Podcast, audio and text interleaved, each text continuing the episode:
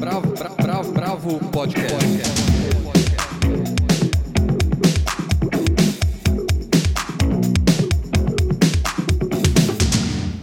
Olá, bem-vindos ao podcast da Bravo. Eu sou Guilherme Werneck e hoje eu, Helena Bagnoli, Almir de Freitas, Paula Carvalho e Andrei Reina falamos sobre poesia, ficção científica, teatro, grafite, curtas-metragens e muita música.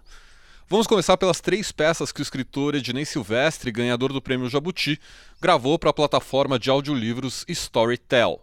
Almir de Freitas conta sobre a ficção científica soviética Estrela Vermelha, escrita por Alexander Bogdanov. A poeta Angélica Freitas lê dois poemas de seu novo livro, Canções de Atormentar. Helena Bagnoli nos conta um pouco sobre a edição online do Festival Internacional de Curtas-Metragens de São Paulo. E eu converso com Luan Cardoso, que é curador do festival Na Lata, que ocupa o Largo da Batata em São Paulo com grafites.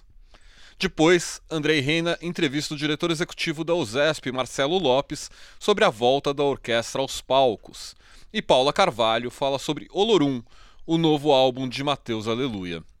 Para terminar, um trechinho do nosso podcast que vai ao ar semana que vem pelo Orelo, o Maravilhas Contemporâneas. Dessa vez, eu e Helena conversamos com os diretores Marina Persson e Afonso Shoa sobre cinema nacional e suas encruzilhadas em tempos bolsonaristas. Bravo, bravo, bravo. Mas vamos começar pelo teatro. O escritor e jornalista Dinei Silvestre lançou pela plataforma de audiolivros Storytel três peças. Casa Comigo, uma peça que gira em torno de um jantar com dois casais gays e um visitante inesperado. O Brilho por Trás das Nuvens, uma peça que se passa no futuro, que tem como protagonista um músico que chega desorientado a uma casa e inicia uma jornada por sua própria história. E Sara em São Paulo, que trata da passagem da grande atriz Sarah Bernhardt pela cidade no século XIX. O interessante aqui é que as peças foram dramatizadas para a plataforma com aquele clima de novela de rádio. Por WhatsApp fiz algumas perguntas para o Ednei sobre essas três peças. Mas antes, vamos ouvir um trechinho de Sara em São Paulo. 1, Paris, outubro de 1886. A volta.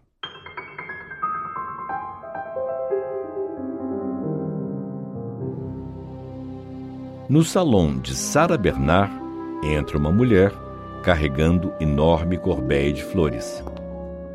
Coloca-as em um vaso alto. A mulher é Jeanne de Vernois assistente e confidente de Sarah Bernard. Jeanne caminha até altas portas-janelas e abre as cortinas. O ambiente é invadido pela luz dourada da manhã de outono.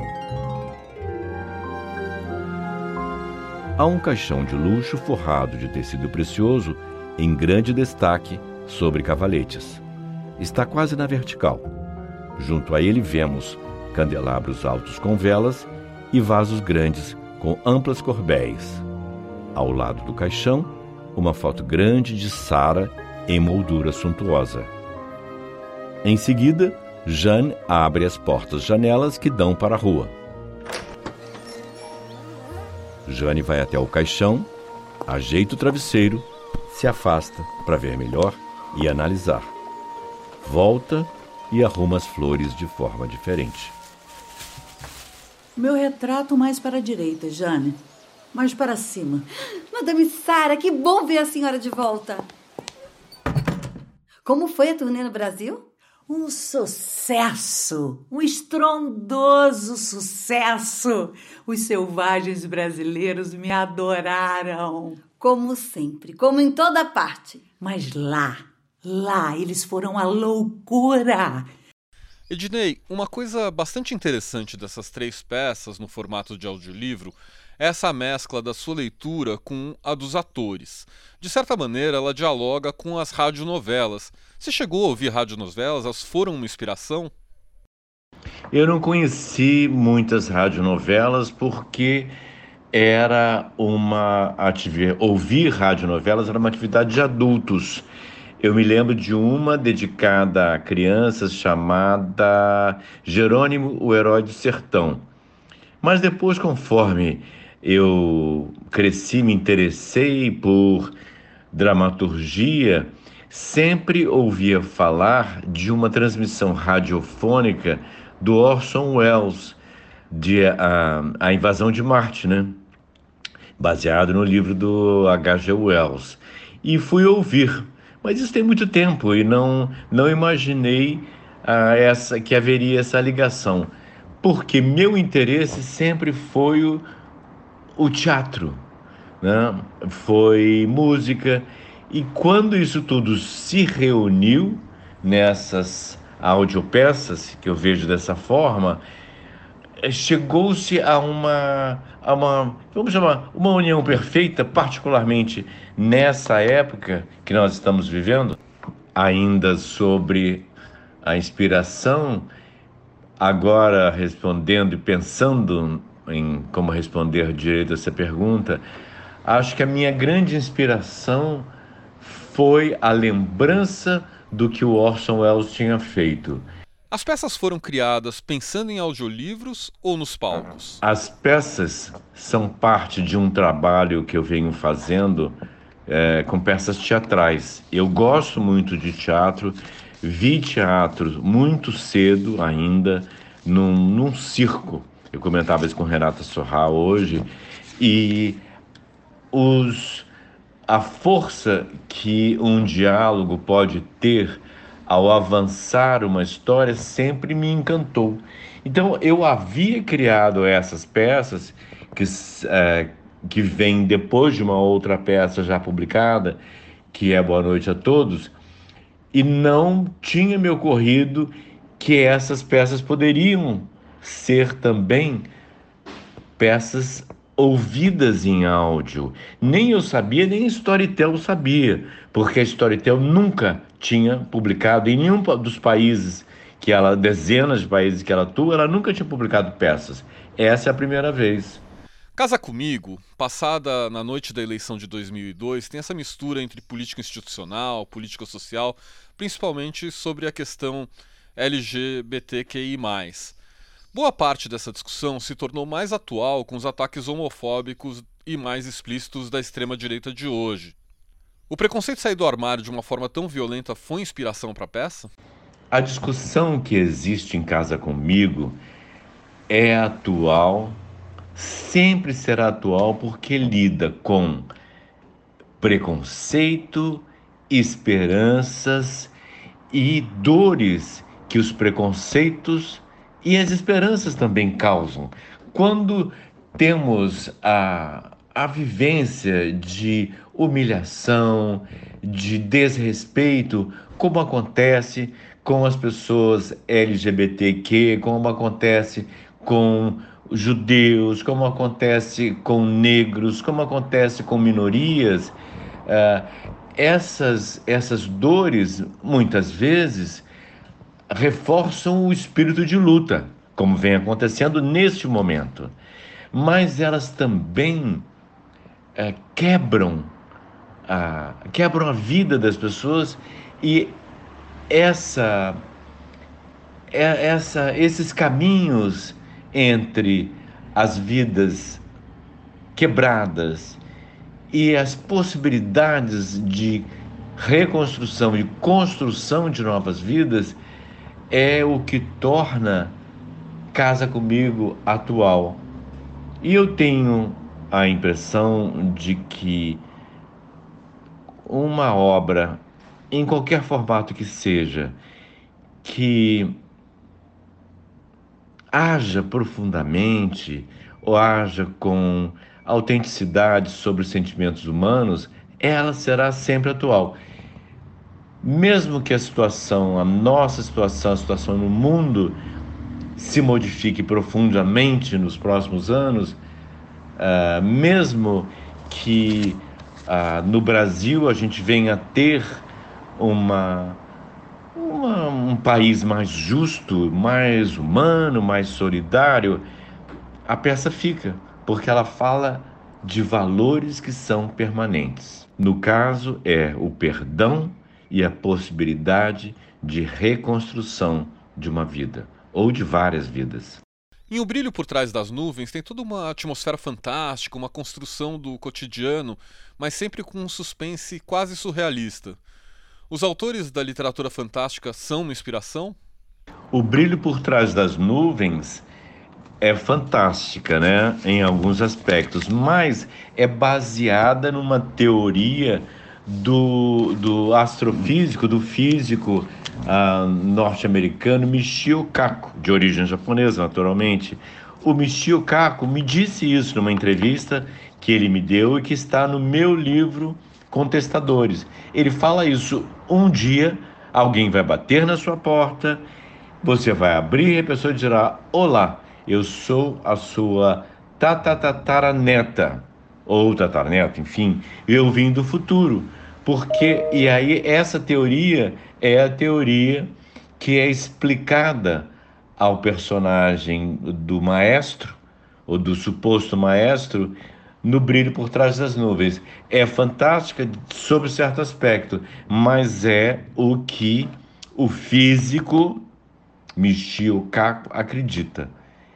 E é fascinante. É, e é, é, uma, é um clássico né, da, da ficção, que é e se? E se um dia você pudesse voltar no tempo? Ir além do seu tempo para o futuro. A terceira peça, Sara em São Paulo, fala da passagem da atriz francesa Sarah Bernhardt por São Paulo em 1886. Como foi a pesquisa para esse texto? Bom, ela esteve mesmo em São Paulo e é, é, o mito dessa história dos estudantes que a teriam levado, puxado a carruagem uh, até o, o hotel dela, esse mito existe. Mas aí quando eu comecei a pesquisar e usando esse, vamos dizer, recorte, né, para contar sobre a Sara, eu tive que atravessar uma, uma barreira de mitologia sobre Sara Bernard, porque ela própria inventava um monte de histórias, a, ela dava entrevistas dentro de um caixão porque considerava que estando mais próxima da morte, estaria também mais próxima da vida, ela sabia se promover, além de ter um talento mundialmente reconhecido. E foi a primeira grande estrela. Mas aí tem duas, duas chaves formidáveis que me ajudaram imensamente a compreender Sarah Bernard e tornar Sara mais do que apenas uma peça sobre uma mulher formidável. A primeira foi a, as mortes por tuberculose, inclusive a morte da Dama das Camélias, referida em todos os textos, não era tuberculose. Na verdade, era sífilis. Aquele tipo de morte sangrando, aqui, é, é, expelindo sangue e com dificuldade para respirar, era uma doença venérea. E aí eu descobri, e essa foi a chave da chave da dor e da interpretação que ela fazia, ela, Sara, fazia da Dama das Camélias. A irmã dela morreu nessas condições, com apenas 18 anos e a irmã tinha sido introduzida na prostituição, que não era uma prostituição, porque era, era um luxo, né? A mãe era uma cortesã, tentou fazer da Sara uma cortesã. Sara escapou, foi para a Bélgica, onde se casou, e a irmã era uma cortesã desde muito jovem, muito bonita, possivelmente, e a irmã então morreu disso. E aí descobri uma outra chave de chave. A Dama das Camélias é baseada numa história real do Alexandre Dumas, o Alexandre Dumas, que era apaixonado por uma cortesã mais velha que morreu assim. E o pai dele, o, o Alexandre Dumas original, né, ele era o, o, filho, o pai dele é que fez toda a proibição para que um filho tão jovem um, não se contaminasse com a doença venérea da mulher que ele amava. E dois, de se ligar, de se casar com uma cortesã. Então, e ele sabendo, Dumas, Dumas, sabendo do que tinha acontecido com a irmã de Sara, escreveu essa peça e deu para ela. Foi uma das muitas. Salomé, do Oscar Wilde, também foi escrito para ela. E aí a outra grande chave. Quando Sara esteve em São Paulo, São Paulo começava a se transformar da cidade provinciana, onde os grandes proprietários tinham suas casas de cidade, onde seus filhos iam algumas vezes estudar, e se transformar, estavam, iam começar a construir o primeiro viaduto do chá. Era um viaduto todo de ferro. E quem era o engenheiro? O engenheiro era o mesmo Eiffel, da Torre Eiffel, ou Torre Eiffel, como preferirem. Então aí eu descobri que havia essa ligação da Sara. Então quem poderia ter esse deslumbramento e falar dessa descoberta desse país ainda escravocrata, mas tentando um pulo na aspas modernidade, fecha aspas, da época. Então, essas chaves me ajudaram a compor. Mas foi difícil atravessar porque, em torno da Sara Bernard, em torno da viagem dela, existem inúmeros mitos, inúmeras mentiras. Uma delas, que ela teria quebrado a perna numa encenação, em algumas histórias, numa encenação em São Paulo, em outras histórias, uma encenação em Santos, e numa outra versão ela teria se quebrado ao cair enquanto fazia a Tosca no teatro, no teatro qualquer do Rio de Janeiro. Nada disso é verdade. O problema que ela tinha na perna, que a levou, quando mais velha, a amputar, começa na adolescência, quando ela tenta fugir do, do colégio, do. Eu já chamo de sanatório, do, do orfanato, do do colégio de freiras onde ela estava internada. Bravo, bravo, bravo, bravo. Existe uma ficção científica dogmática? O Almir de Freitas nos conta que sim. No século XX, a literatura de ficção científica não economizou no imaginário sobre Marte. Guerra dos Mundos, de H.G. Wells, Uma Princesa em Marte, de Edgar Rice Burroughs, e Crônicas Marcianas, de Ray Bradbury, são exemplos destacados de um manancial de romances que se popularizaram quando o medo da invasão dos marcianos à Terra virou coqueluche. Mas se você estiver em busca de algo diferente nessa área, Estrela Vermelha, de Alexander Bogdanov, é o livro a ser lido. Publicado em 1908 e só agora traduzido no Brasil, é uma história de ficção científica elaborada do ponto de vista marxista-leninista. Isso mesmo. Nascido na Bielorrússia, Bogdanov transitou na medicina, filosofia, economia e literatura. E também foi bolchevique de primeira hora, tendo sido muito próximo de Lenin. Em Estrela Vermelha, Leonid, cientista russo e revolucionário socialista acima de qualquer suspeita, é recrutado por Meni, um marciano disfarçado de revolucionário para fazer uma ponte entre as humanidades da Terra e de Marte. No planeta vermelho, Leonide vai descobrir, o capitalismo já terá sido superado, com uma sociedade igualitária, sem propriedade privada nem Estado. E é para lá que Leonide viajará para cumprir sua missão. Ao contrário da ficção científica ocidental, que com frequência recorreu às distopias para representar o futuro, Estrela Vermelha nasce com a marca inversa, a da utopia, da confiança de que, e aqui podemos abrir uma aspa genérica, as contradições do capitalismo levarão ao seu fim. A faísca histórica inspiradora de Bogdanov tinha acontecido pouco tempo antes, na Revolução de 1905. Outubro de 1917 já estava no horizonte então. Em relação ao futuro científico, Bogdanov tinha feito sua lição. Leonid viaja para Marte numa heteronave, movida por energia gerada por decaimento radioativo. Em Terra, ou em Marte, os veículos voadores são impulsionados pela chamada matéria menos, muito parecida na descrição com antimatéria, na ficção e na realidade, rara e cara de produzir. Também sobram boas previsões sobre computadores, realidade virtual, tecidos sintéticos e até um sistema de comunicação em vídeo que conecta todas as casas marcianas. Mas Bogdanov, e este é o grande diferencial da Estrela Vermelha, quer inserir outra ciência nessa ficção, a social, por meio do materialismo histórico. Assim, Leonídio vai conhecer e explicar, bem didaticamente ao leitor, como funcionam em Marte as fábricas, as escolas, os museus e os hospitais. A linha do tempo da história marciana, Leonid explica, não difere da terráquea, com o capitalismo sucedendo o feudalismo em certa época, por exemplo. Crucial, claro, para encaixar um materialismo histórico na trama.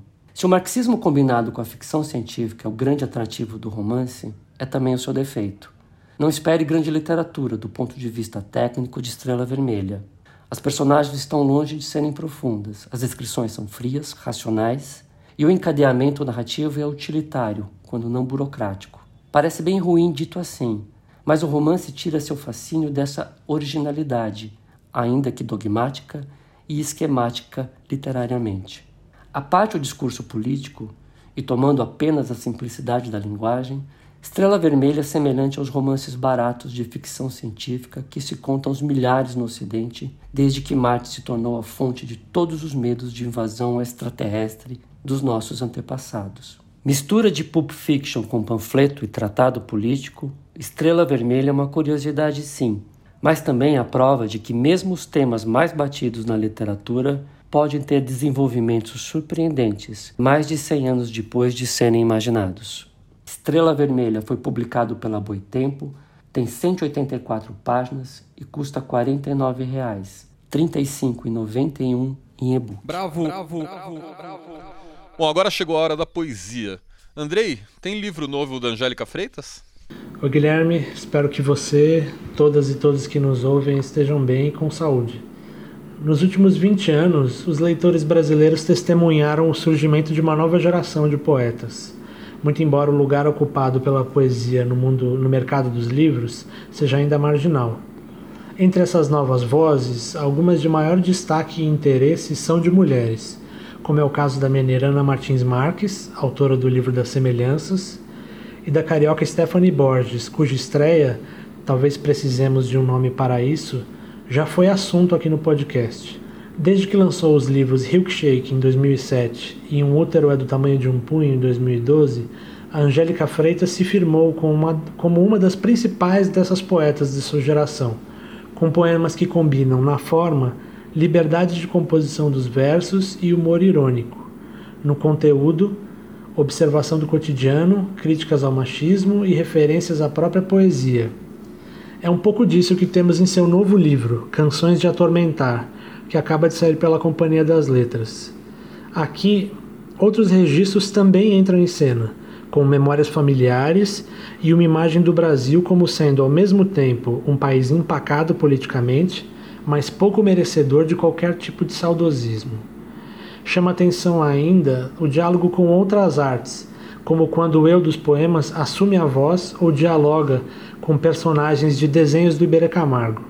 Há também uma, uma certa filiação à poesia de Ana Cristina César, é, declarada muito explicitamente num poema em que a Angélica narra o deslumbramento ao descobrir os seus livros aos 16 anos como se lê numa passagem, abre aspas, até a nascer eu não sabia que se podia escrever assim, e eu queria escrever, fecha aspas.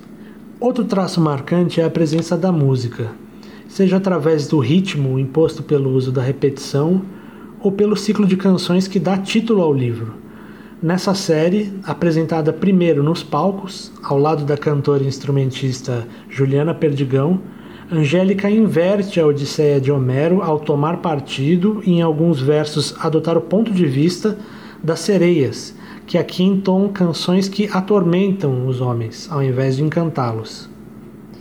Mas a música se faz presente também ao emprestar figuras de seu universo, que aparecem aqui no livro como personagens. A cantora Jussara Marçal é uma delas, como vamos ouvir agora em uma gravação enviada para nós pela própria Angélica. O outro poema que nós vamos ouvir se chama Para as Minhas Calças, com a palavra Angélica Freitas. Jussara Marçal adota um gato. Jussara adotou um gato, ou bem, o gato adotou Jussara. Foi numa feira livre. Jussara jura que foi lá para comprar a selga, mas viu o gato numa jaulinha, miava fininho, tinha ramela no olho Jussara se agachou, o gatinho olhou para ela, abriu a boquinha trêmula e falou: Mi! Jussara, sem pensar muito, abriu a boca e falou: Mi. O bichano respondeu, Jussara replicou, o gatinho, Jussara. Daí a moça do Pet Adoção Solidária abriu a boca e falou: Leva ele, moça, acho que gostou de você. Jussara disse: É, gostei dele também, mas sou de Alfa Centauro. Vim só passar o fim de semana em São Paulo. Já tentei levar um periquito e um poodle. Nenhum resistiu à viagem, infelizmente. A moça do Pet Adoção Solidária disse: A senhora tá brincando, né? E Jussara disse: Tô. E o gatinho disse: Mi. Leva o gatinho então, moça. E Jussara levou. Para as minhas calças. Queridas calças, agora rasgadas nas coxas, dois rasgos horizontais do uso intenso. Creio não mais precisar de seus serviços, portanto, aposento-as e agradeço. Mas não sem antes cantar a alegria que foi andar por vocês vestida e a sorte de não precisar usar vestidos. Com vocês passei por Lisboa, Madrid e Paris. Sentei-me nos jardins do palácio em Fontainebleau. O pano macio e generoso que suportou meu aumento de peso esgarçou um pouco no início, mas só em dois anos cedeu. O corte me permitiu fazer poses de balé nos jardins do palácio. A cor entre o verde e o marrom disfarçava sujeiras. Em seus bolsos guardei poemas, listas de supermercado, tickets do metrô. Perfeitas para pernas e passeios, descansem. Tive outras calças, mas vocês foram as preferidas. Queridos sapatos, caso leiam esta elegia. Bravo, bravo, bravo, bravo. O Festival Internacional de Curtas de São Paulo é uma instituição. Helena nos conta como o festival acontece durante a pandemia. Olá, pessoal. A boa notícia é que, mesmo com a pandemia, vai acontecer o Festival Internacional de Curtas Metragens. Começa dia 20 de agosto e termina dia 30. Esta é a 31ª edição e será totalmente online, chegando assim pela primeira vez no Brasil inteiro. Isso é muito legal. O festival mantém seus programas de linha, os especiais, e ainda vai ter palestras e seminários, que sempre fazem parte das atividades paralelas, em formato de lives. É, esse festival de curta foi criado em 1990 e é um dos maiores e mais tradicionais eventos dedicados ao formato do curta-metragem no mundo. Ele é dirigido pela produtora cultural Zita Carvalhosa, parabéns Zita, e ele é organizado pela Associação Cultural Quinofórum, que é uma entidade que não tem fins lucrativos e que apoia o desenvolvimento da linguagem e da produção cinematográfica, com destaque para a promoção do audiovisual brasileiro, que é um setor tão importante para o nosso país e que, infelizmente, nesse momento está totalmente abandonado pelo governo federal. Foram selecionados um total de 170 curtas-metragens entre 3.056 inscrições que vieram dos cinco continentes, foram 39 países diferentes participando. E as produções do Brasil respondem por 80 títulos, ou seja, quase metade da mostra.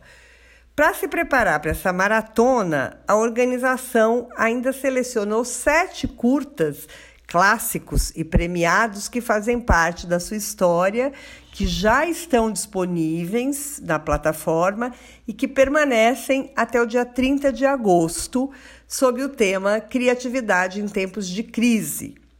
São eles: Ilha das Flores, do Jorge Furtado, Cartão Vermelho, de Laís Bodansky, Viver a Vida, de Tata Amaral, Frankenstein Punk, que é do Cal Hamburger com a Eliana Fonseca, entre outras pérolas. Quem não viu tem que ver. Bom, cadastre-se no site, tem acesso a toda a programação, é tudo gratuito. O site é quinoforum, com K, quinoforum.org.br. E bom divertimento. Bravo, bravo, bravo, bravo. Agora vamos falar um pouquinho de arte urbana. A partir de 20 de agosto começa o Nalata Festival, um festival internacional de grafite que terá obras realizadas no Largo da Batata. Para falar sobre o festival e como fazer um evento que pressupõe a vista das ruas em tempos de pandemia, eu conversei com o curador do Nalata, Luan Cardoso. Luan, quais foram as diretrizes da curadoria para escolher os artistas que participam do Nalata? As diretrizes dessa curadoria vêm através de um texto que foi criado já ainda em 2019, quando eu comecei a pensar o nome dos artistas que eu convidaria para o festival. Esse texto foi evoluindo e virou uma peça que, para mim, é uma das obras do festival, que é um vídeo é, que acho que é super importante compartilhar com vocês também, para vocês entenderem um pouco da mensagem do Nalata Festival edição de 2020 e pensando muito no que é o cenário que a gente vive no Brasil, o que é o cenário é, em todos os sentidos político, é, social, é, aonde estarão essas obras que impactaram a vida dessas pessoas. E aí, considerando tudo isso, a gente acabou convidando os artistas muito através da, do conhecimento que eu tenho sobre a pesquisa de cada um deles e sem ter também nenhuma regra ou nenhuma barreira, algo que é muito presente é, nesse meio do grafite. A gente não se considera e a gente não acredita que o Nalata Festival é um festival de grafite. É, somos um festival de arte pública. No, na curadoria inicial, é, pensando no cenário sem pandemia, nós estávamos trazendo os artistas de arte contemporânea, como Éder Oliveira, é, estávamos trazendo os artistas de escultura de Nova York, os artistas que complementavam esse line-up, que em função de não poder estar viajando acabaram não vindo, é, traziam leituras estéticas completamente diferentes, mas o que sempre foi muito importante para a gente era a questão estética e a questão de entender qual, qual é o questionamento e qual é a pesquisa de cada um desses artistas. Quais são os principais artistas selecionados? É, eu não quero que fique clichê, mas eu realmente não saberia dizer qual que é o principal artista para mim. É, todos eles para mim são os principais artistas e a beleza do festival é por ser realmente algo vivo, né? É, a gente está falando de um festival que ia estar tá acontecendo pré-pandemia em abril. É, os artistas viveram uma quarentena e praticamente todos os trabalhos mudaram muito em função desse momento de quarentena que os artistas viveram. É, e eu realmente não tenho um artista específico ou um headline do festival, nada assim. É, tem desde os artistas internacionais como Paola Delfim, a Gleo, os artistas brasileiros, Enivo Alexena, Marcelo Eco, Mari Matos, Pri Barbosa, todos eles conseguiram trazer uma história única e riquíssima uh, dentro das suas obras.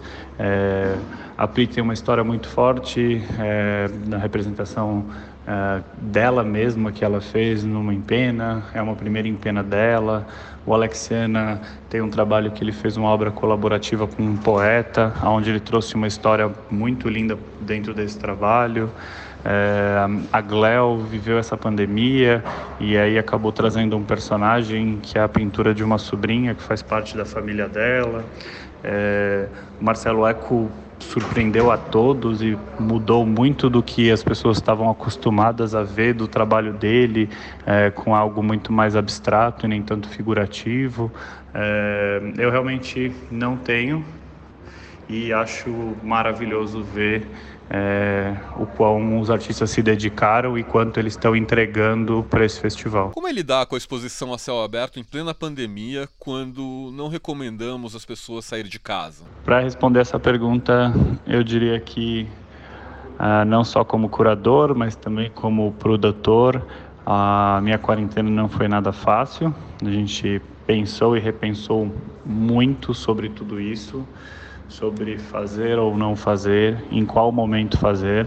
É, a gente tomou todas as decisões com muita segurança. A gente tinha um festival montado e a gente ficou pagando essa conta de um festival montado é, muito para respeitar, até para que não se tomasse tempo quando foi determinada uma quarentena entrando em prédio e desmontando as estruturas, mas também é, sempre visando fazer tudo com o máximo de segurança. No momento que a gente definiu que é, iríamos executar as pinturas dos artistas brasileiros é, e dos artistas internacionais que já estavam aqui, foi definido é, em comum acordo, conversamos com os artistas, conversamos com os prédios, curiosamente alguns dos prédios até já estavam nos cobrando, poxa, a gente quer a pintura, não vamos esquecer disso, mas a gente esperou o momento uh, que começaram as flexibilizações e aí depois desse momento a gente reduziu a equipe, a gente colocou placas nos prédios, a gente evitou de andar em elevador social, a gente tentou ao máximo não ter contato nenhum com moradores, é, toda a equipe com máscara, a gente disponibilizou álcool em gel, a gente colocou placas dentro das, dos balancins, é, a gente teve uma instrução, a gente forneceu máscara para todos os artistas, um kit de segurança, mas para a gente o mais importante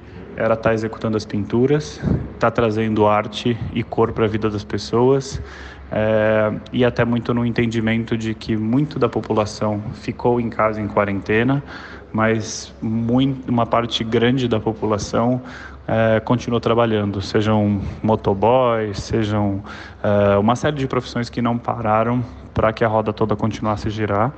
E foi muito bonito ver que quando a gente começou a pintar, a cidade ainda estava iniciando a voltar, mas de ver os carros passando e buzinando, as pessoas acenando, elogiando. E é esse o objetivo de um festival de arte pública: é trazer arte na vida das pessoas, seja ela no motoboy, seja ela dentro do ônibus, seja ela dentro do carro importado, do carro popular. É da cidade, é de todo mundo. Como os artistas de fora dialogam com o grafite de São Paulo? É, bom, todos todos são artistas, né? E todos têm uma vivência e um respeito muito grande pela história e pela cena de arte e de grafite de São Paulo. É, no festival nessa edição a gente está falando de Paola Delfim como artista internacional e a Gleo. É, ambas conhecem muito do cenário, Ambas é, já tinham contato com vários artistas. A Gleo é, tem relacionamento com um artista brasileiro, que é o Felipe Dornelas, é, e a Paola também é, é, tem um relacionamento com outro artista brasileiro, que é o Matheus Bailon. Então eles já conhecem, já conheciam muito da cena de arte é, e da cena de grafite do Brasil e já estavam super presentes e conversando com essa cena. A Gleo, inclusive, vai fazer uma exposição agora nos próximos meses, assim que uh, tiver mais flexibilizado, mas que ela já está montando e pintando os trabalhos e estão lindíssimos na Galeria Sétima, na Vila Madalena, que é também uma galeria que conversa muito com essa cena. É, então eu me sinto muito feliz de ver e me sinto muito feliz de receber as mensagens e os elogios é, nos perfis de redes sociais de todos os artistas elogiando o trabalho não só delas como dos outros artistas também. Bravo, bravo, bravo, bravo. A USESP voltou aos palcos. Hoje mesmo às 19 horas teremos um concerto com Schubert e Beethoven sob a regência de Cláudio Cruz. Inclusive convidamos todos a ouvir. Para falar sobre essa volta, o André Reina conversou com o diretor executivo da orquestra, Marcelo Lopes. Marcelo, seja muito bem-vindo ao, ao, podcast da Bravo. Para a gente é um prazer falar contigo. Um, um, prazer, uma satisfação falar com os nossos ouvintes e amigos da revista Bravo. Nos últimos dois finais de semana, a USESP retomou as atividades né, de forma digital ali, direto da Sala São Paulo. Né? Primeiro com, com um pequeno grupo de metais e no último sexta e no último sábado, já com né, numa, num formato reduzido. Você, você poderia comentar qual, qual foi o trabalho nessas transmissões e fazer um pequeno balanço de como foi essas duas primeiras experiências, ainda que as transmissões digitais não sejam mas como é que é retornar dessa forma agora? Olha, bom, tudo é muito novo, uma experiência, é, enfim, que estamos explorando é, novos formatos, novos protocolos. Né?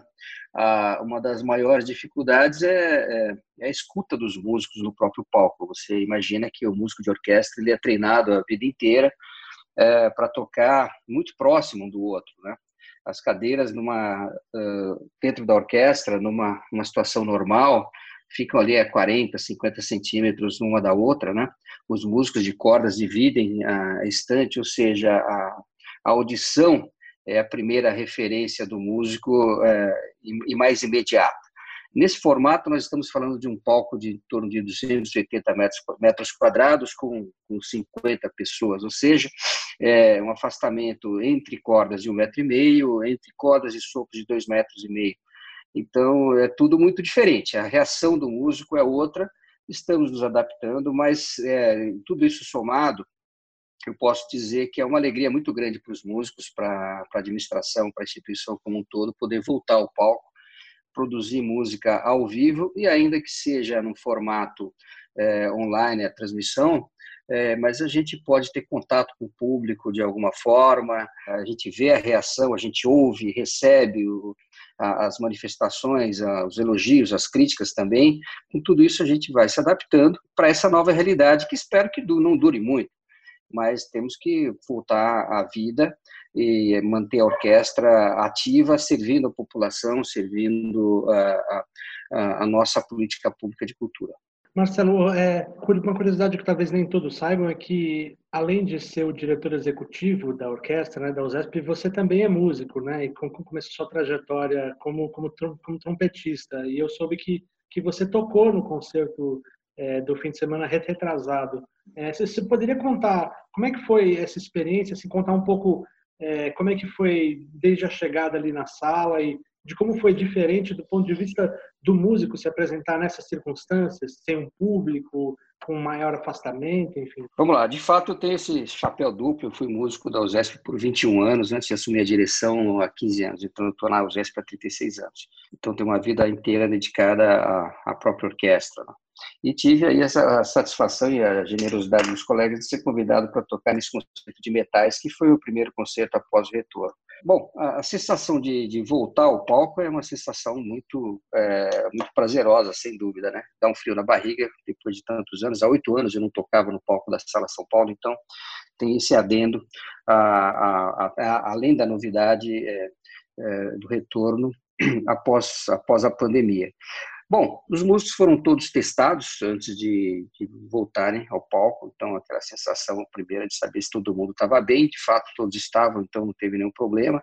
É, o primeiro protocolo, sobretudo para músicos de sopro, é como que você vai ter, além do afastamento, você sabe que os instrumentos de sopro têm uma condensação natural pelo ar que você é, sopra dentro do instrumento, acaba acontecendo uma condensação, então também esse dado de higiene, como coletar isso é, de uma forma que não envolva outros, outros funcionários, então cada músico tem que estar é, tá um pouco ali é, é, antenado com essa, com essa novidade também. É, Para os músicos de sopro, essa questão espacial ela é ainda mais crítica, né, porque o instrumento, o som se projeta ainda mais pela sala, né, pelo ar, então a projeção do instrumento de metal é fundamental é, para execução. Você acaba aprendendo a ouvir de longe, né? Isso é uma, essa é uma situação muito especial. E até que nós pudéssemos nos, é, é, é, nos entendermos no palco, isso demorou um pouquinho sim, não foi fácil não. A reação demorou, o maestro se ajudou bastante, é, coisas como a altura do teto da sala, vocês sabem que a Sala São Paulo tem essa, essa, esse expediente do teto móvel, e isso também foi testado para que a gente conseguisse o equilíbrio sonoro, a abertura de portas, porque isso também é um dado a ventilação é importante para dispersar os aerossóis e então só, só que isso acaba é, tendo uma certa fuga de som para outros ambientes da sala São Paulo, ou seja, gera uma reverberação inesperada. Então isso também foi um, um, um momento ali de, de, adaptação geral. Mas acho que os músicos se comportaram muito bem, entenderam a, a, o momento. A música acabou acontecendo a contento. Então, eu vejo, também houve, lógico, na semana seguinte, com as cordas, um novo período de adaptação, é, mas esse processo a gente vai encarar com naturalidade e espero que nos próximos, nas próximas transmissões isso já esteja mais equacionado. Legal, Marcelo. Agora, do, do ponto de vista do, do público, é, eu, eu, soube que vocês é, já, já, estavam com protocolos prontos, né, para inclusive receber o público é também reduzido ainda neste mês, né? É... Sim. por, por uma determinação da, da prefeitura, isso foi é, adiado. É, já é possível nesse momento, acho, imagino que boa parte do público que sente falta de as salas de concerto é, não, não consegue nem imaginar né, como, como é que seria um retorno. Você poderia dar uma ideia para a gente de é, como, como, é que, como é que é esse protocolo? Assim, a gente já pode vislumbrar como vai ser voltar às salas de concerto, em quais Vamos lá, os protocolos bem estabelecidos. Bom, primeiro, a chegada né, na Sala São Paulo, quem vai pelo, pelo de carro, pelo estacionamento, já na subida ao Boulevard, nós vamos ter ali protocolos de, de limpeza, de calçados, esses, esses tapetes sanitizantes, ah, em seguida, a medição de temperatura. Vamos agora eh, fazer a reemissão dos ingressos, tão logo, lógico, nós possamos é, definir o novo calendário. Então, vai ter um protocolo de remissão de ingressos, de forma que não haja ingresso em papel, para não ter manuseio de, de, de, papel com funcionário. Se possível, a maioria dos, dos eh, das pessoas possam trazer o seu, seu ingresso no smartphone, então isso vai ser lido através de um equipamento eletrônico, com afastamento, as filas de entrada com pelo menos dois metros de afastamento entre as pessoas no público. É, adentrando a sala, nós teremos ali um fluxo de, é, de trânsito de pessoas muito bem definido, já com marcações. A sala São Paulo já está com as marcações discretas, é lógico, elegantes, mas marcações visíveis, é, num, num, fluxo específico de entrada. Nós não teremos é, cadeiras é, demarcadas é, nesse momento, ou seja, vamos tentar levar as pessoas para os os setores que elas adquiriram, mas não exatamente as cadeias, porque pela ordem de chegada elas vão sentando em fileiras alternadas, ou seja, é, uma fileira assim a outra não, e com duas cadeiras de espaço entre as pessoas.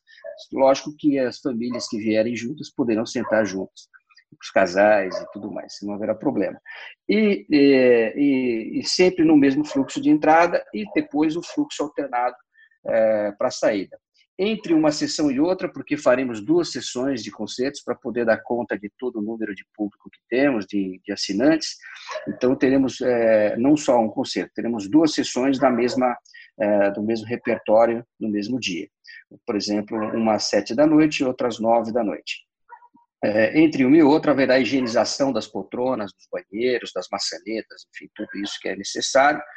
E aí o público que vem na segunda sessão senta na outra fileira e não naquela é, originalmente usada pela, pela primeira sessão. Ou seja, toda uma logística é, de forma que evite contato é, de, de equipamentos entre pessoas e tudo mais. Né? Eu acho que isso dá uma certa segurança para o público, segurança para os músicos, de forma que a gente possa atendê-los de, de uma maneira satisfatória. Agora, o público faz muita falta. Né? Você tocar um concerto ao final, não ter aplauso, é, a gente fica bem perdido. Né? Eu mesmo fiquei perdido depois do concerto dos metais, falei, o que, que eu faço agora? Né? É, você agradece uma câmera na expectativa de que do outro lado as pessoas estejam também de alguma forma aplaudindo. Mas é, tudo fica no, na imaginação. O que a gente quer mesmo é que o público volte à sala de concerto tão logo a prefeitura permita, na fase verde, e que aí nós possamos, de fato, atender a população e retornar um pouquinho esse contato visual, esse contato é, é, tão interessante, né, de, de, essa possibilidade de dividir a, a, audição musical e a fruição da arte no mesmo espaço conjunto, isso é insubstituível. Por mais que a gente faça lives, por mais que você faça transmissões pela internet, é, essa, essa manifestação artística ela foi feita para ser dividida no mesmo espaço e no mesmo tempo por pessoas que tenham é, é, o mesmo apreço. Então a gente está guardando isso com bastante ansiedade, eu diria. Legal, Marcelo. Acho que nós, nós também, eu confesso que assistindo aqui de casa as transmissões, eu também fiquei tão reação quanto os músicos na hora que eles terminavam de tocar. Ô, Marcelo, para terminar, eu gostaria de te ouvir falando um pouco sobre o, sobre o futuro né, da USESP, da música de concerto do Brasil. Esse é um momento uhum. desafiador, né? Para orquestras no mundo todo. A gente vê é, orquestras é, renomadas de diferentes continentes passando por é, desafios consideráveis né, diante da pandemia, da ordem uhum. da retomada das atividades. Aqui no Brasil, por exemplo, em maio foi criado um fórum, né, para encontrar saídas coletivas para problemas dessa natureza, né? O Fórum Brasileiro uhum. de Ópera, Música de Concerto e Dança. É, o que eu, eu queria saber é a USESP tem participado dessas conversas e o que, que vocês estão imaginando, né, para o futuro próximo, assim? O que, que, que a gente pode imaginar? Bom, a primeira coisa, sobre o fórum, eu acho extremamente positivo, nós temos participado é, é, dessas discussões, é, inclusive o protocolo é, de, de atendimento ao, ao público, de abertura nós dividimos com o fórum, é, participamos dessa feitura também. É, a, discussão do setor é fundamental, que a gente possa unir esforços e ver um ponto comum, buscar um ponto comum de, de, de demandas e tem quem sabe no futuro tenha assim, uma política mais estruturada ou estruturante, como se diz, da para a música sinfônica no país, para música clássica, porque é muito heterogêneo. É, você tem é, você tem uma série de projetos importantes de projetos sociais ligados ao ensino da música é, que são fundamentais nesse momento para a vida social e para e para a criação de novos públicos. Você tem, por outro lado, orquestras profissionais que já têm uma outra função né, que é de realmente de, de é, difusão da, da música de concerto e execução de políticas públicas de cultura de cada uma do seu estado, cada uma com a sua especificidade, mas estamos falando de músicos profissionais que já têm outras demandas, né? eles têm que ter uma sobrevivência através da música, mas não só a sobrevivência física, mas a criação artística, a, renovação do repertório, a busca de novos repertórios, ou seja, fazer com que a arte se mova em direção a um futuro mais, é, mais promissor. Agora, muitas dessas orquestras estão é, é, passando por problemas sérios de, estrutura, de financiamento, muitas ainda são ligadas somente ao setor público, não tem uma interação com, com, o setor privado, de maneira a atrair novos, é, novos financiamentos, novas formas de interação. Então, é, eu, eu, acredito muito no modelo de gestão por organização social, como é o caso da USESP. O, a USESP há 15 anos era basicamente 100% financiada pelo Estado e hoje o financiamento é em torno de 50% ou seja, nós buscamos é, participação da, da sociedade, aumentamos a, as atividades bastante, conseguimos é, melhorar a difusão. Não digo que é um mundo perfeito, não, longe disso, mas são novas formas. Né? Você agrega é, é, possibilidades de financiamento para atividade. Então, tem que se olhar de um lado a vida profissional do músico, de outro lado as necessidades do público é, e ainda assim a formação de plateia e a, e, a, e a, música como elemento de educação e formação do indivíduo. Então a discussão do setor é antes de mais nada fundamental e começa por aí pela união, pela tentativa do entendimento e a busca de, de, de um ponto comum.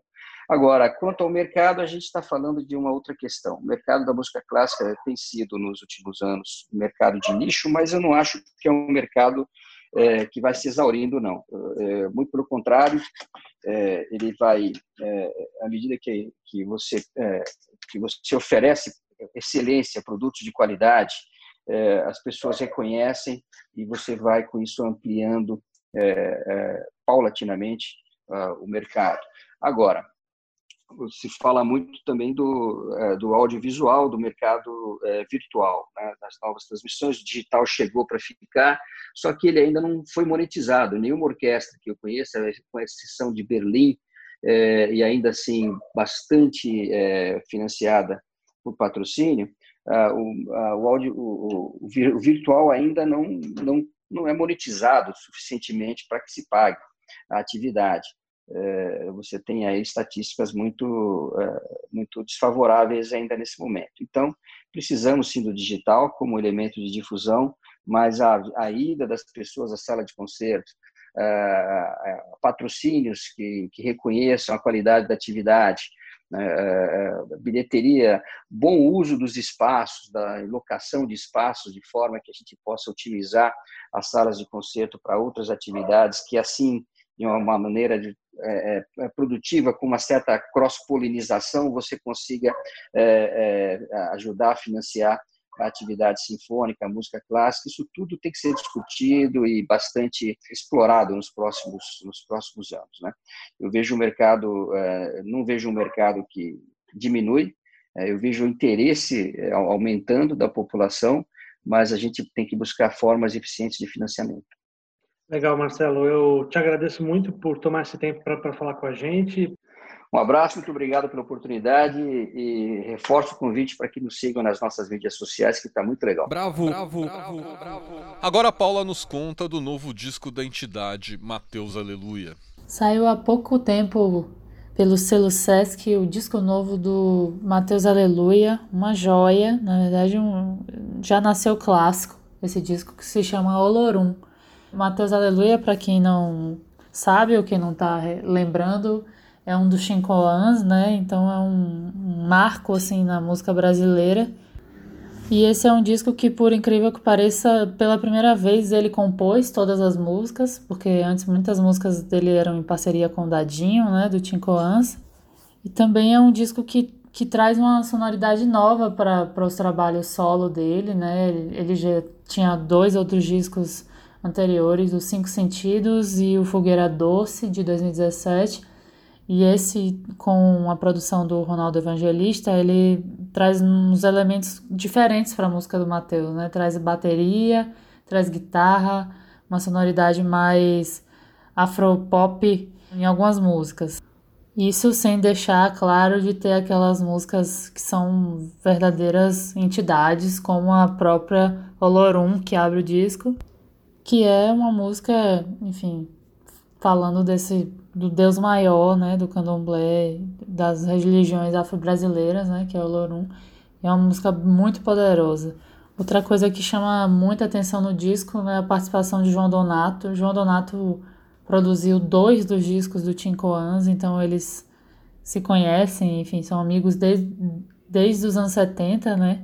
E tem muita proximidade, né, da música de João Donato com, com o Tim Coans na, na forma de pensar é, enfim, a música ritmicamente, né? E quem fez essa conexão, e acho que essa conexão faz todo sentido pensando em quem faz a produção do disco, né? Que é o Ronaldo Evangelista, que é um dos responsáveis por um resgate maior do próprio João Donato, né? O Evangelista produziu o show que resgatou o disco Quem é Quem, que, enfim, é um clássico e ficou mais conhecido para gerações mais novas é, nessa década de 2010, né?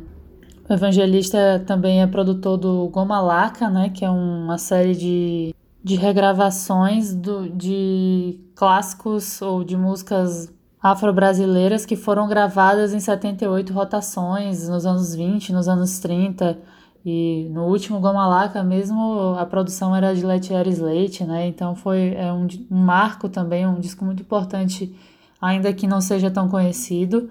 E essas conexões de Donato, Evangelista, também passam pelo Bexiga 70, principalmente com a produção do disco Donato Elétrico, que é um disco de 2016, se não me engano, que também faz essa, essa ponte aí de passado anos 70 da música brasileira e um, um cenário contemporâneo, né?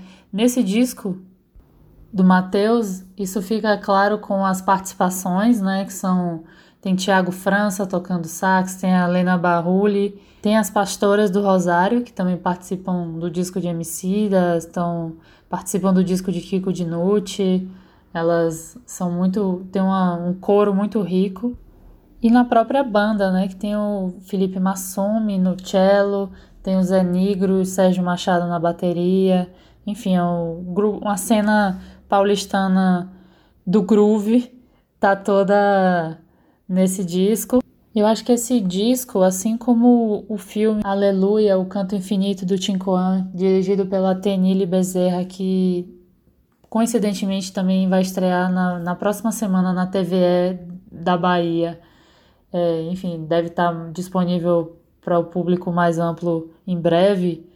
Traz essa, essa sensação de que o Matheus não é só essa. Quer dizer, não é só, não, não se diz, né?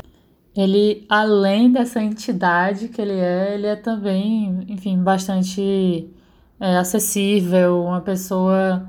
Acho que esse disco traz essa, essa sensação enfim, da, do corpo, né, da dança, tem, um, tem umas, uns ritmos mais acessíveis, né, até para quem não, não viaja tanto no, no afro-barroco, né. E vale lembrar que esse afro-barroco do Mateus Aleluia é a base de tudo, né, porque, como ele diz, né, a toda a história dele está conectada com, com o candomblé e com o fato de que o candomblé foi a base de cultura e de resistência dos povos escravizados quando chegaram no Brasil, né? E acho que uma coisa que fica evidente é essa transição diaspórica e, e essa conexão entre países africanos fica muito claro no, em Jangagila, né? que é a música que ele divide com a Lena Barrulha, que tem as guitarras que vêm ali do Congo, né? Então é uma conexão ali entre países africanos que, que dá muito certo. Lembrando também que o próprio Matheus é quase como um representante de Angola, né? Que ele morou por, lá por muitos anos. E outra música que eu destaco, assim, super recomendo é a Pimenta Mumuela, que eu acho que já é um, um clássico do carnaval baiano. Embora ela não aparente ser isso, assim, a princípio, mas você vai vendo, é um sambão é, cheio de camadas, né? Tem, tem o Thiago França tocando sax, aí tem os coros da, da própria Helena e das pastoras do Rosário, e a música vai ganhando uma densidade, assim, várias cores, várias camadas, assim, isso, essa música é, já é um, um clássico contemporâneo brasileiro. Outra coisa que vale muito prestar atenção nesse disco é a forma como o Matheus toca o violão, né? Já como se já não desse mais para reinventar a forma como ele toca violão, mas com esses arranjos, enfim, mais animados, né? Mais mais pro pop mesmo, né? É, o violão ganha umas, umas cores, né? As, em Olorum, por exemplo, ele vai tocando na, na clave do aglogô, assim, fica, fica bem interessante, assim. São uns usos muito ricos do violão, como sempre, mas nesse caso acompanhado da banda, né? Em Caô Cabecilê, que é a segunda música do disco, ele faz a mesma coisa. É uma pérola total esse disco, é ouro, e já, já nasceu o clássico. Recomendo muito Mateus Aleluia Olorum, disponível em todas as plataformas.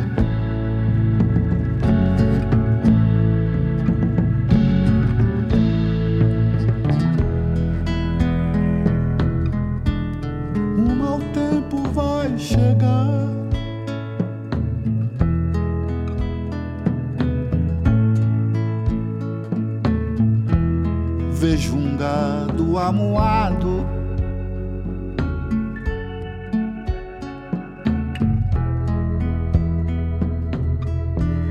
O mau tempo vai chegar. Bravo, bravo.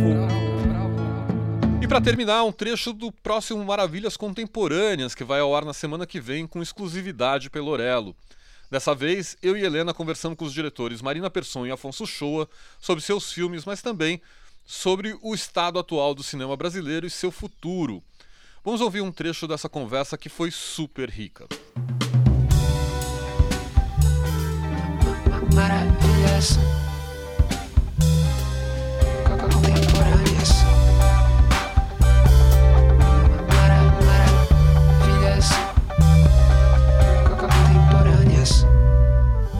E no ano passado, a gente teve um, um, um, um grande reconhecimento. Acho que o, o, o, Festival de Cannes do ano passado, que é o festival de cinema de autor mais prestigiado do mundo, ele teve um, marco que foi uh, A Vida Invisível e o Bacurau ocupando uh, né, uh, grandes prêmios. Um estava na competição oficial, outro estava na Anseta Regar, e os dois ganharam prêmio. Então, assim, é, foi um, digamos, uma espécie de auge desse ciclo Ancine que eu falo, mas que já era é, uma já, já eram filmes que tinham começado a ser produzidos, eles só existiram porque eles foram feitos numa época pré atual governo, pré-Bolsonaro, né? Pré-Temer e pré-Bolsonaro.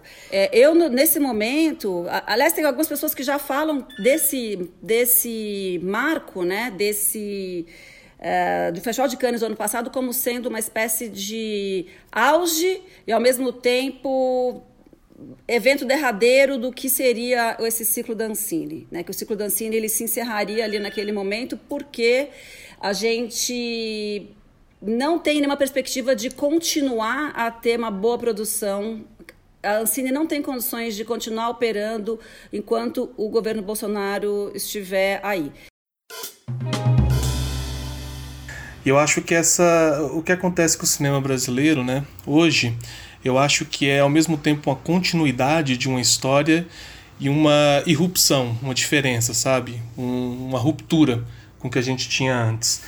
E a continuidade, eu acho que vai muito na linha do que Marina disse, né? Trouxe essa questão dos ciclos, essa maldição intermitente da, da, do cinema no Brasil, que é nunca ser uma atividade contínua, que é sempre é, atravancada, tem sempre esses gaps, esses buracos, é sempre, às vezes, caçado por algum motivo, por alguma parte da sociedade brasileira e tem que lutar para se reafirmar novamente. Isso aí, isso desde o século, foi o século XX inteiro e a gente está chegando no XXI, enfrentando agora esse esse primeiro essa possibilidade de um apagão no cinema brasileiro novamente, né? Então acho que isso é uma continuidade de algo aí da história do cinema brasileiro de, desde muito tempo e a gente vive uma ruptura que é o advento desse algo novo, né? Que é o bolsonarismo, que é o Bolsonaro para além de um governo, como quase uma ideologia, como uma concepção de país que agrega várias coisas da sociedade brasileira, várias coisas da história brasileira, várias perspectivas e ações de cultura da história brasileira, mas que única vez que elas foram reunidas e conjugadas num sistema de ideias e de ações mais ou menos harmônico né, entre si, assim, pelo menos com uma cara única, é durante o governo Bolsonaro. É o sujeito que consegue agregar o ultraliberalismo do, do mercado, é, com esse o, os preconceitos de classe, de cor, de gênero, quase originários da sociedade brasileira, com o machismo muito essencial de sociedades latino-americanas, com esse autoritarismo e muito arraigada violência que está é, tá ali na ditadura militar, nas polícias, etc. Tudo isso já era parte do Brasil, mas a única vez que isso aparece como algo coeso e com um diálogo popular é, durante o governo Bolsonaro. E isso é uma loucura, isso é um fato novo que nos desnorteia e que mostra um poder muito forte a cada dia. E eu acho que aí nesse caso a gente tem que pensar o cinema como, como mais uma parte da sociedade brasileira como um todo que está tendo que lidar com, com o bolsonarismo, tendo que lidar com esse governo que está tentando enfiar goela abaixo da sociedade um novo sistema de crenças, um novo sistema de, de, de pensamento sobre o Brasil.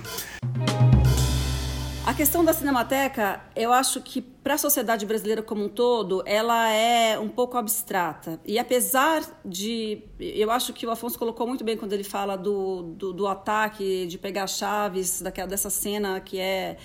É, enfim, um pouco espetaculosa, para chamar a atenção né, do, do que, que eles estão simbolizando, mas a gente tem que lembrar que a, a Cinemateca, ela, ela, as pessoas talvez não, a sociedade brasileira talvez não saiba exatamente o que é a Cinemateca. A Cinemateca é um órgão que existe desde 1946.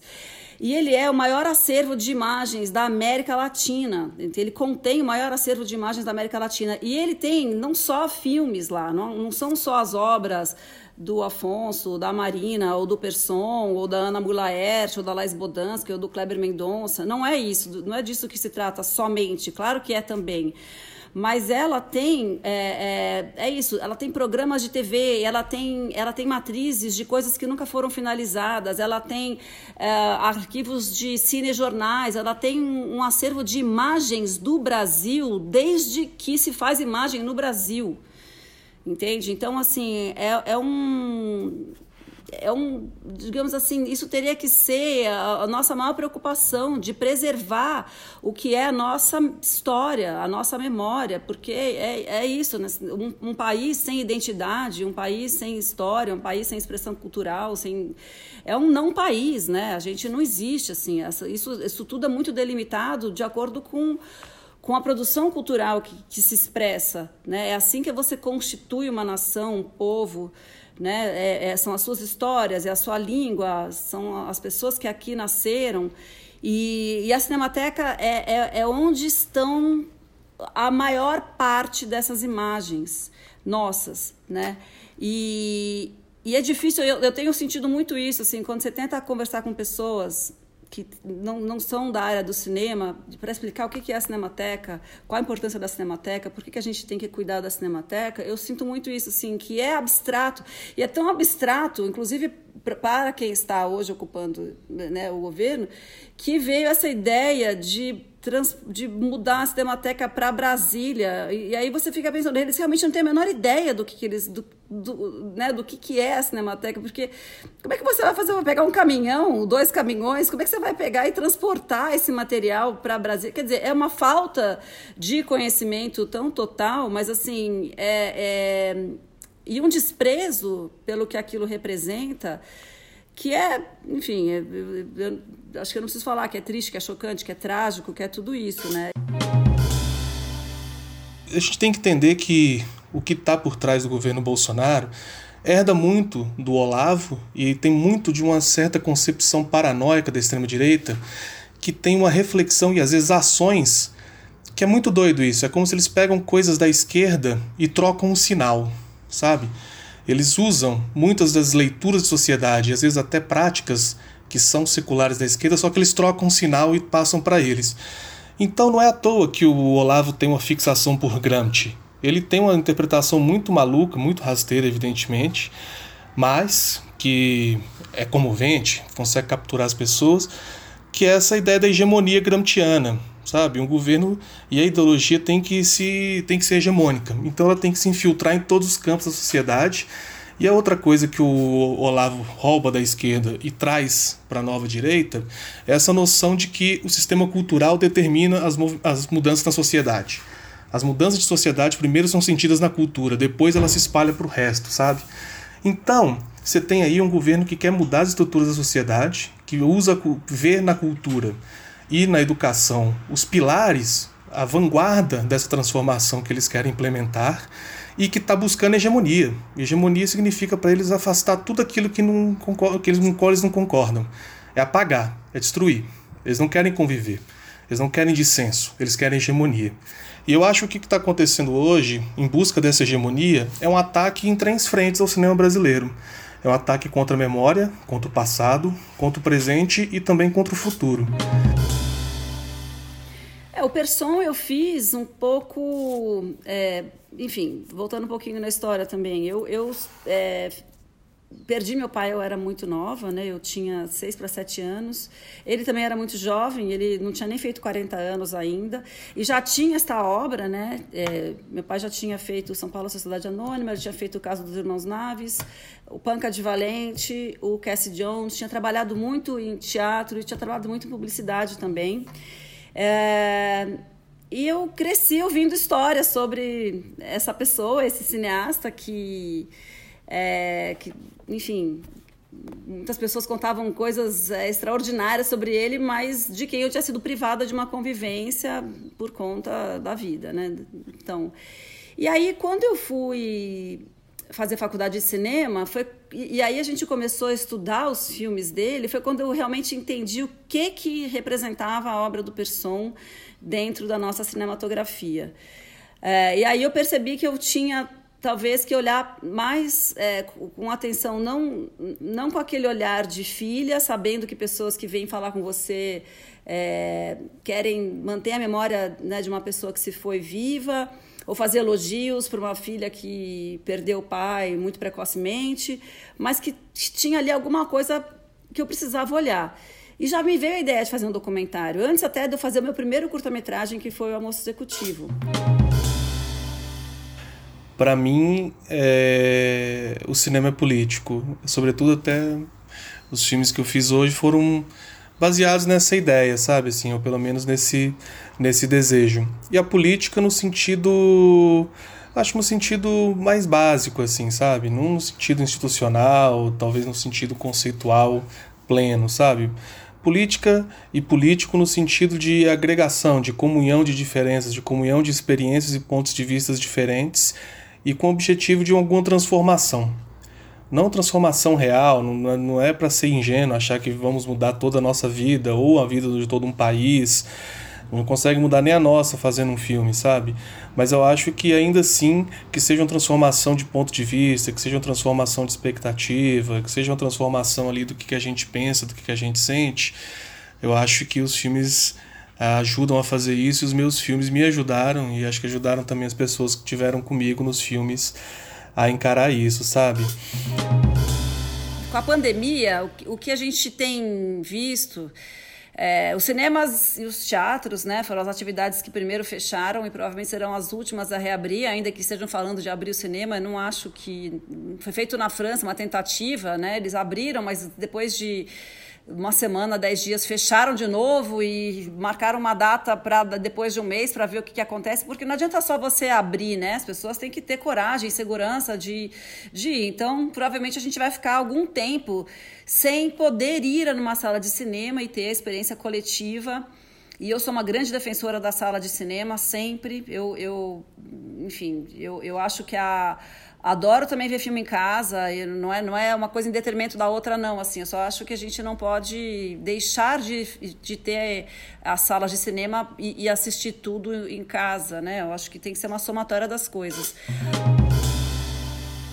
Porque ao mesmo tempo é isso. Tá claro que esse governo tem um projeto de, de cultura e de cinema também. Tem coisas que eles querem. Eles não são um governo só do não tem alguns momentos que eles querem dizer um sim também. E o que, que eles querem? O Bolsonaro já foi dizendo aqui e acolá, o pessoal. Tem até gente do audiovisual ligados com ele, tem a produtora Brasil Paralelo, tem gente aí também que trabalha no audiovisual que tem uma aproximação com o Bolsonaro. Você vai entendendo um pouco, vislumbrando o que, que seria o cinema que esse pessoal impulsionaria e gostaria de ver, sabe? Quando ele fala dos heróis nacionais, das grandes datas comemorativas, dessas figuras patrióticas, sabe? É um cinema de uma doutrinação e de louvor a algumas coisas da história do Brasil e a um Brasil que para ele é o que ele acha interessante. Então eu, eu sinto que para ele, assim, na verdade, se você pensar no cinema, mas também como um todo, é, esse é um governo que tem uma visão de longo prazo. O Bolsonaro conta com a sua reeleição. Na verdade, ele conta em ficar muito tempo no poder. Eles querem uma revolução da sociedade brasileira e querem uma transformação longa, sabe? Então, por isso que tempo para ele não é problema. Por isso que esses recuos às vezes são mal interpretados. O Bolsonaro sempre está ele não recua, ele está ganhando tempo. Porque tempo para ele é importante, porque, em primeiro lugar, ele sabe, de alguma maneira, o tão radical que ele é. Então, quanto se fosse só o tempo, se desse para ele esse esse fator de que quanto mais tempo passa, mais um radical é aceito como algo normal, isso já é positivo para ele para cacete. Isso já é terrível o Brasil. Mas fora isso, o tempo ainda serve para outras coisas. Então, assim, eu acho que a gente tem. Estamos tá, mal, assim, para o futuro. Tá, tá difícil ter alguma perspectiva. O projeto em curso é de aniquilação mesmo das coisas, sabe? De aniquilação desse presente e de nossas expectativas de futuro.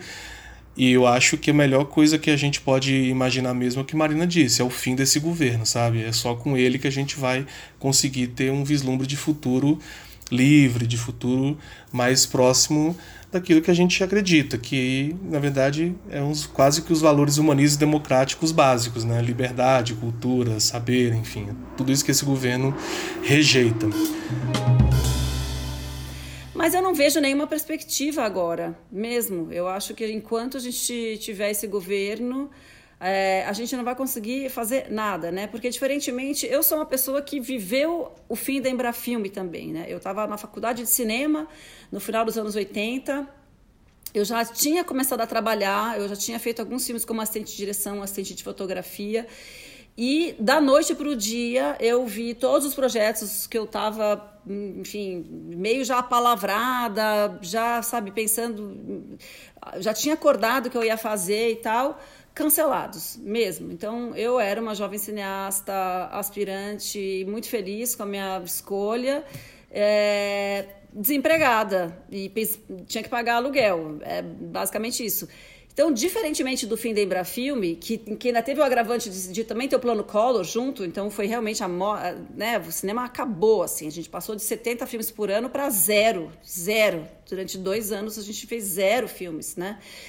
É, diferentemente daquela época em que teve uma coisa declarada, explícita e pragmática, É, o método de, deste momento é de asfixiar os meios de produção, né? asfixiar a Ancine. Você deixa os funcionários com medo, os seus CPFs, né, ameaças constantes de qualquer documento, qualquer aprovação, qualquer assinatura, ela, a, a, agência não se responsabiliza, quem vai ser responsabilizado e vai ser perseguido depois é, pelo, pelo TCU é o próprio funcionário. Então, enfim, eles instauraram um clima de terror completo e a Ancine hoje está paralisada, né? Acho que não é segredo é, para ninguém. E também acho que não tem mais dúvida de que é isso que está acontecendo, porque no começo ainda tinha uma coisa, um verniz ali que não, calma, é que estamos vendo, acertando, fazendo uma maneira melhor. Nada disso. É realmente é uma agenda muito clara. É uma guerra cultural, são, os motivos são ideológicos, é uma burrice, porque economicamente o Brasil, numa crise que está poderia estar empregando pessoas, poderia estar é, voltando dinheiro para o governo em forma de tributos, enfim, é, é uma sandice né, o que está acontecendo, mas eu não vejo nenhuma perspectiva. Eu acho que nenhum filme vai conseguir ser feito enquanto o governo Bolsonaro estiver aí. Agora, o que, que eu vejo para o futuro? Eu vejo o fim desse governo. Em algum momento ele vai sair. É, eu lembro de um debate que eu fiz uma vez e que estava o Paula Ribeiro, que foi secretário do audiovisual, se não me engano, do governo Dilma tal, e ele falou uma coisa interessante, assim. Ele falou que, é, ele morava em Salvador, tal, e uma amiga dele hum, recebeu ele um dia lá em Salvador, não sei, uma coisa assim tal, e era uma, bar, uma área lá que era meio barra pesada, então ficava molecada ali, sabe? E era meio um pouquinho perigoso. E aí o, recado que ela deu para ele foi assim: "Não, tudo bem, acho que isso não é tão perigoso assim não, mas a dica principal é não trave contato visual com eles". Sabe? E cara, isso é muito do que que é o Brasil e muito do que que é, sobretudo a elite brasileira, sabe? E para mim, o meu cinema e as coisas que eu faço é o contrário, eu quero travar contato visual com eles. Eu quero fazer com que não só eu olhe para eles e eles me olhem, como construir imagens com eles e deixar com que a presença, o corpo e a história deles virem imagem para que nós possamos travar contato visual com eles também através do cinema, sabe? Então é porque uma imagem que olhe no olho deles é uma imagem que para mim me faz falta no cinema brasileiro. E acho que ela faz falta na sociedade brasileira, porque tem uma parte do Brasil que não quer travar contato visual com os excluídos, que não quer travar contato visual com os marginalizados, com os pobres, com os fudidos, sabe? Que quer deixar encaixotado no clichê, encaixotada na imagem pré-construída, sabe? Do protocriminoso, do vagabundo, do sujeito que não estudou, do que não mereceu, sabe? Então, para mim, o rigor formal e, e o pensamento sobre imagem é pensar sobre o Brasil, é construir uma imagem que reflita sobre o que, que significa produzir uma imagem no Brasil sendo o país que é. Refletir sobre o que, que significa construir uma imagem que mostre algo que o Brasil não quer ver ou que o Brasil rejeita. Fazer com que nas imagens dos meus filmes seja também um contato visual com aquilo com que a gente rejeita, enquanto Brasil, enquanto país, enquanto nação, sabe? Bravo, bravo, bravo, bravo.